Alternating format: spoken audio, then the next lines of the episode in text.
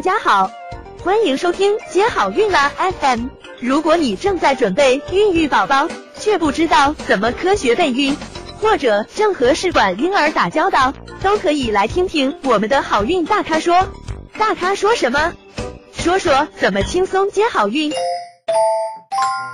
那哪些人可以进行呃无痛分娩呢？嗯，在二零二零一六年，呃，中华医学会麻醉学会分会产科学组制定的这个分娩镇痛的专家共识。嗯，它的适应症呢，嗯，有两点，一个是产妇是自愿的，第二个呢，就是经过产科医师的评估，可以进行阴道分娩试产的。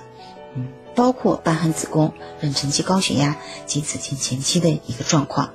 那它的禁忌症是哪些呢？一个是产妇不想无痛分娩，第二个呢就是产科医师评估这个产妇经阴道分娩风险很大，不适合阴道分娩。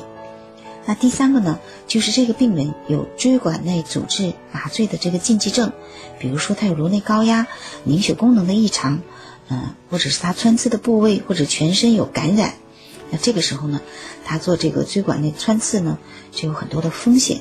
那这个时候呢，就不适合进行无痛的分娩。想了解更多备孕和试管的内容，可以在微信公众号搜索“接好运”，关注我们，接好运，让怀孕更容易。